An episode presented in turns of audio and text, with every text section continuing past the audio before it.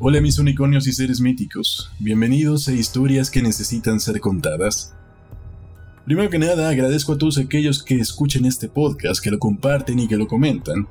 Quienes vienen de Evox, Spotify o cualquier plataforma para escuchar, me apoyaría mucho que además de suscribirse ahí, se suscriban a través de youtube.com diagonal Ernesto H. de la Vega.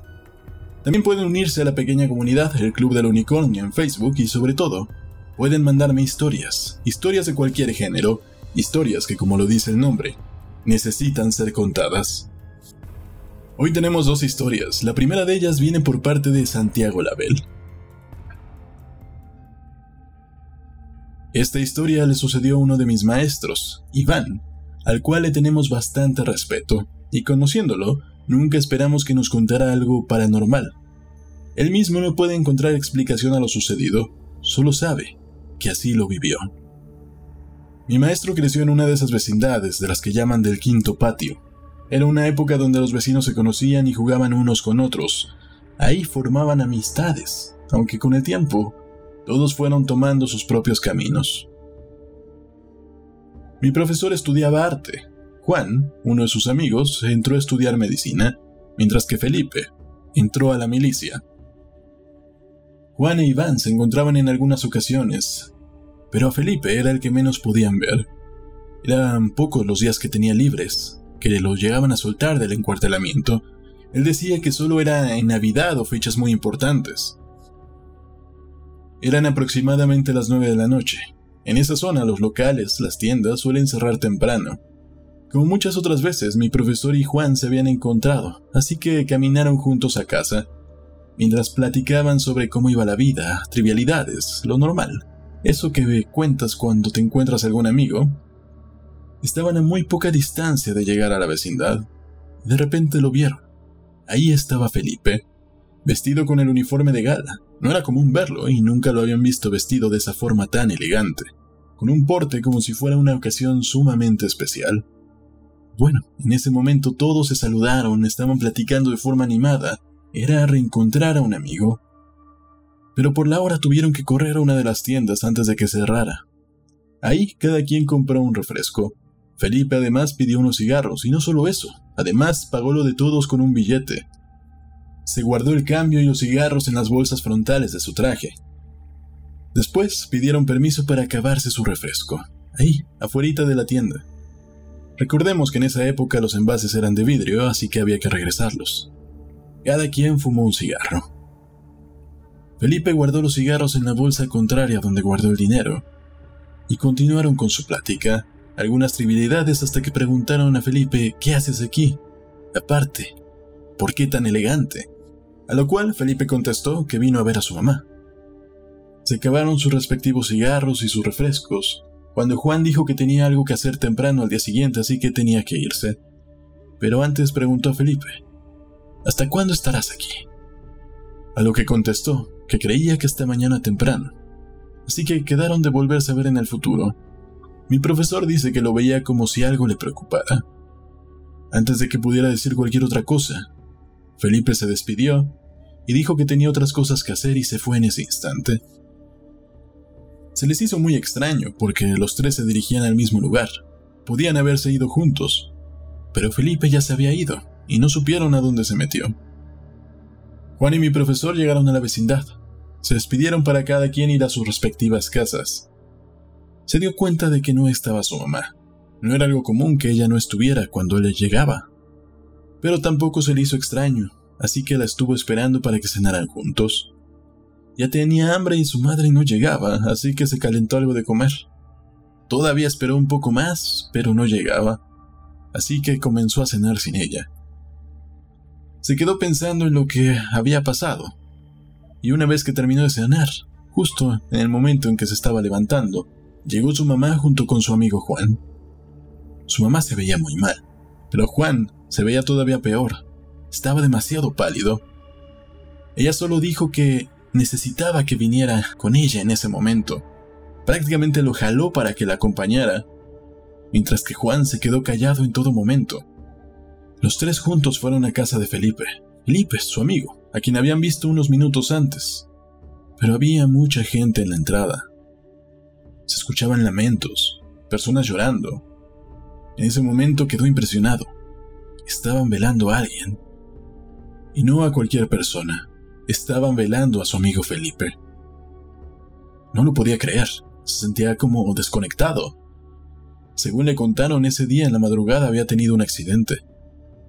Su reacción en ese momento fue moverse hacia la caja. Felipe llevaba el mismo uniforme de gala con el que lo habían visto hace poco tiempo. Mi profesor se acercó a su madre y a los padres de su amigo Juan, en un volumen muy bajo para que no escuchara la familia de Felipe, les empezó a contar lo que acababa de ver. Que Felipe les había comprado los refrescos y los cigarros, Obviamente esto provocó el enojo de las personas que lo escuchaban. Le preguntaban cómo se te ocurre contar eso en estos momentos. ¿Era una total falta de respeto o una broma de mal gusto? ¿Qué te pasa? Y así guardó silencio. Se quedaron hasta la madrugada porque al día siguiente lo tenían que enterrar. Cuando quedaron pocas personas aprovechó para acercarse a la caja para despedirse de él. Él seguía sin creerlo. Felipe estaba ahí, en el féretro. Metió la mano a la caja, provocando que la madre de Felipe se acercara inmediatamente y enojada.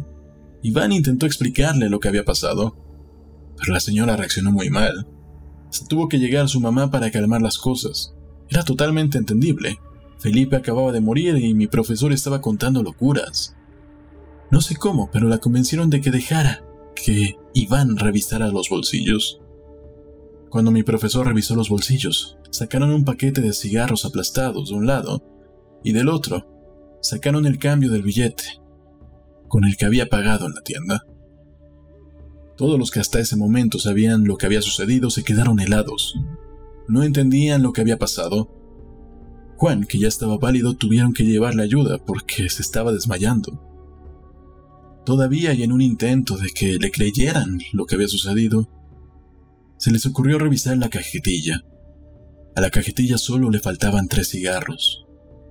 Después de eso, toda la ceremonia continuó como normalmente continúan los funerales. Todos ellos se quedaron pensando en qué es lo que había pasado. Con el tiempo y conforme las cosas fueron mejorando para mi profesor, él se mudó a otro sitio. Ya no supo nada de la vecindad, y tampoco de sus viejos amigos. Así termina la primera historia, enviada por Santiago Lavelle. ¿Ustedes qué opinan? Déjenme en los comentarios qué creen que sea lo que haya sucedido. ¿Cómo es posible haber platicado minutos antes con alguien que estaba siendo velado? Si bien como un suceso paranormal me parece interesante, creo que se me antojaría también como el inicio de una historia de agentes secretos o de testigos protegidos. Incluso podría servir de inspiración para muchos de ustedes. Me gustaría leerlos en los comentarios y si se animan, escriban una historia y envíenla para leerla aquí. La siguiente historia es también de una aparición inexplicable, pero en esta ocasión tenemos un testimonio de viva voz. El testimonio de quien experimentó este suceso. Escucharemos a Héctor Ochoa y su relato, que ahora forma parte de historias que necesitan ser contadas. Mi nombre es Héctor Ochoa. Soy médico general y estudié en la Universidad de Sinaloa, la Facultad de Medicina. En abril del 87 me tocó hacer mi servicio social en el Hospital General de Páscuaro, a una hora de Morelia. Eh, me tocó en esos días hacer guardia de noche, nos cambiaban las guardias. Y ese día en la madrugada eh, salí un poco al pasillo, un pasillo largo que había como de unos 50 metros de entrada del hospital.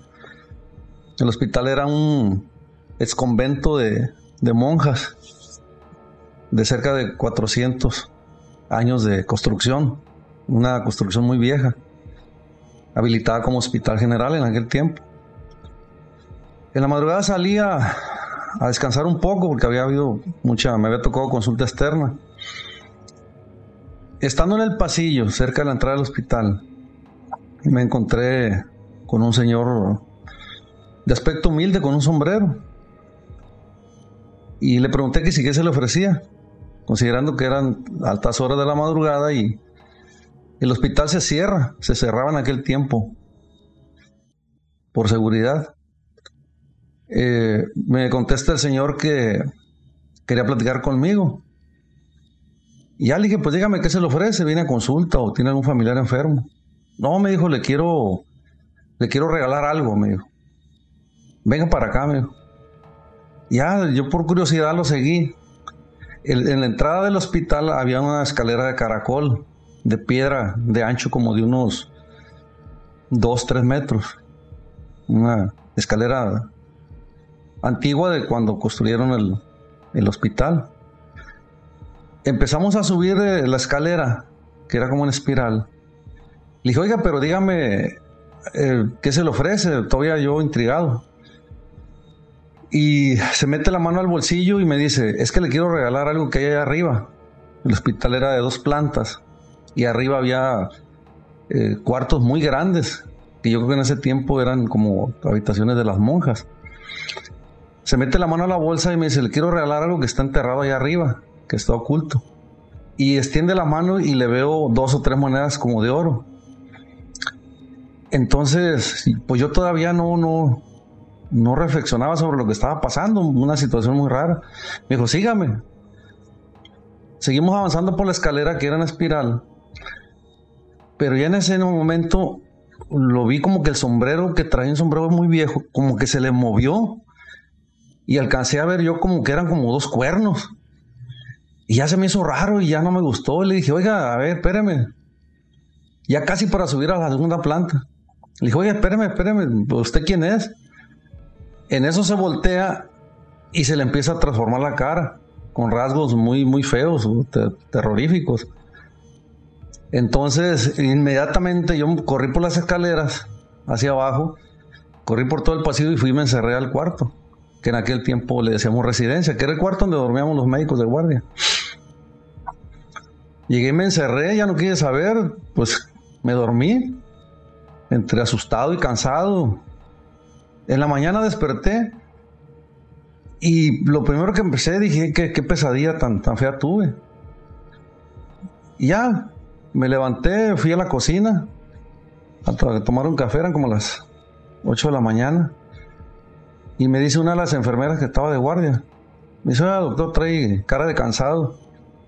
Sí, le dije, lo que pasa es que no he dormido bien estos días y pues, he tenido pesadillas, tiene sueños muy raros. Sí, me dice que usted casi no duerme. Dice, anoche lo vi como a las 3 de la mañana platicando con un señor ahí en el pasillo. ¿Cómo es eso? Sí, lo devisé. Yo andaba dando medicina y lo vi que estaba platicando con un señor de sombrero en la entrada del hospital. Ah, sí, ah, ah, no, sí está bien. Entonces, pues se me puso la, carne chinita porque pues me di cuenta que no había sido un sueño. Yo pensé que había soñado, pero ya con lo que me dijo la enfermera, pues me quedé más asombrado todavía. Y ya no, no le platicé a nadie, no le dije a nadie, dije, no me van a creer. Eh, a los días se hizo una excavación en el puro centro ahí del hospital, que era una fuente, para hacer un aljibe, y se sacaron varios esqueletos de, pues en aquel tiempo no había sido españoles porque había yelmos, había lanzas y espadas. Con eso corroboramos que era una construcción muy vieja. Se encontraron huesos de personas. Entonces, tal vez no tenga relación con lo que me pasó, pero sí, eh, pues nos damos una idea de que, que, tantas cosas no pasarían en ese lugar. Entonces, tal vez eh, por eso tuve la experiencia esa desagradable.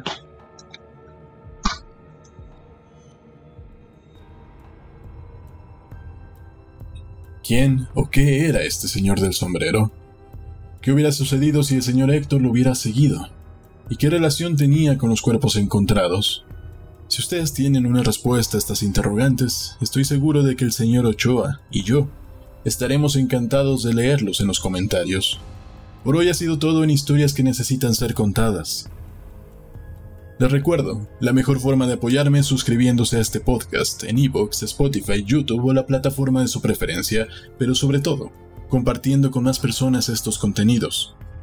Si quieren convertirse en mecenas de este proyecto, pueden donar a través de mi sitio web, Patreon, PayPal o comprar en la tiendita del momento. Los links están en la descripción. Su apoyo me sirve para poder dedicarle más tiempo a crear contenidos. Y si quieren formar parte de las historias que necesitan ser contadas, pueden mandar sus creaciones literarias o anécdotas interesantes o inexplicables que les hayan sucedido, ya sean de terror, drama o de cualquier género. Mándenlas a historias.ernestodelavega.com y aquí vamos a darles un espacio. También pueden unirse a la comunidad a través de Facebook en el Club del Unicornio. Muchas gracias por haberme acompañado. Nos vemos en el siguiente podcast. Yo soy Ernesto de la Vega.